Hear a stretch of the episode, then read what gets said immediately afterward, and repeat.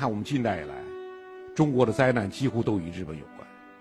甲午战争、八国联军侵华、日俄战争，在中国土地上发生日俄战争、九一八事变、七一事变。但是我们要注意，中国的革命几乎与日本都有关。戊戌变法，康梁就直接学习日本的明治维新。辛亥革命，孙中山得到日本大力支持，不管是日本的黑龙会也好，日本的。他的所谓官方民间都给很大支持，当然日本支持孙中山呢，他是想扶这个亲日的势力。孙中山最后以后没有按照日本人做，日本人很恼火，但日本人深度介入辛亥革命。五四运动，内惩国贼，外争国权。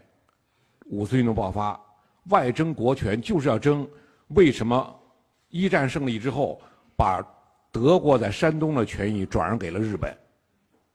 那中国是个战胜国，我说你看五四运动与日本有很非常大的关系，新中国的诞生，就是我们下面要讲的从百年沉沦到伟大复兴。我说这都是中日之间近代来这种关系。我说了解中国最深的是日本，伤害中国最深的也是日本，他太了解你了。抗日战争是一八四零年以来鸦片战争以来中国遭受的历史最久、规模最大、受损最重。牺牲最烈的帝国主义侵略战争。当然，这场战争最后以我们的胜利、侵略者的失败宣告结束。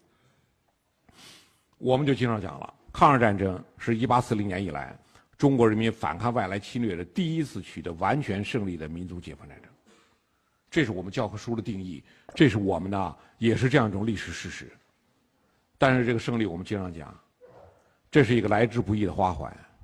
带上它，我们能感受到巨大的荣耀，也能感受到扎人的荆棘。那里面有些任凭时间流逝多少年也不能忘记的事情。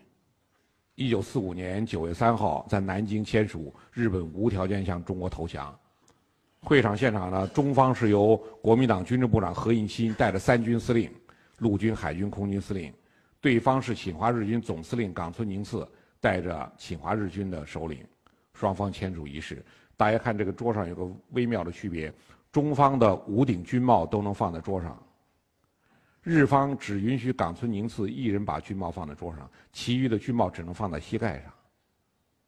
当然，这是战胜国与战败国的区别。我们仅仅做到这一点，我觉得是不够的。你签字仪式当天晚上，我说何应钦怎么到现场签字的？从重庆坐飞机飞到南京。沿途均由日军提供警卫。何应钦到了南京，感到非常难受，赶快跟蒋介石讲：紧急空运空空六军两个连到南京提供警卫。你不能我们的我们代表团都由日本宪兵帮我们警卫。会场的现场，桌子、台布，什么各种签字文件、麦克风，整个现场均由日本日本宪兵准备。然后。我们坐在这儿签字，日本就向我们无条件投降了。你说日本内心他服气吗？何应钦当天晚上还派副官签字仪式，当天晚上派副官通知他的在日本士官学校的老同学冈村宁次：你们第二天签字不要带指挥刀来，带指挥刀按照签字投降签字仪式，你必须得成交指挥刀。你们很难受的，不要带来。所以第二天日本人一个带指挥刀来的都没有。我们特别关注对方的感受，我们特别不想让对方有不好的感受、有难受感受。我们特别关注对方。那对方关注我们吗？我觉得，当我们胜利的时候，我们特特别关注他们；当他们胜利的时候呢？我们后来有幅非常著名的油画，大家看这个油画画的很多，挂的很多。我说，一个国家、一个民族，光靠油画画的好不是个办法。你看油画画的很豪壮，国民党的士兵全场警卫，军人正襟危坐，何应钦昂首挺立，日方深度鞠躬，向我们呈交无条件投降书。你看这个仪式的会场，我们看完真解气呀。但是现场是什么呢？现场跟油画差别在哪里？李敖把现场把何应钦骂透了，说你何应钦鞠躬六十度，小林浅三郎代表冈村宁次鞠躬三十度，谁向谁投降我都没搞清楚啊！后来就为了这幅画，国民政府方面解释，签字桌太宽了，小林浅三郎个子矮，递不过来，所以何应钦要鞠躬去接。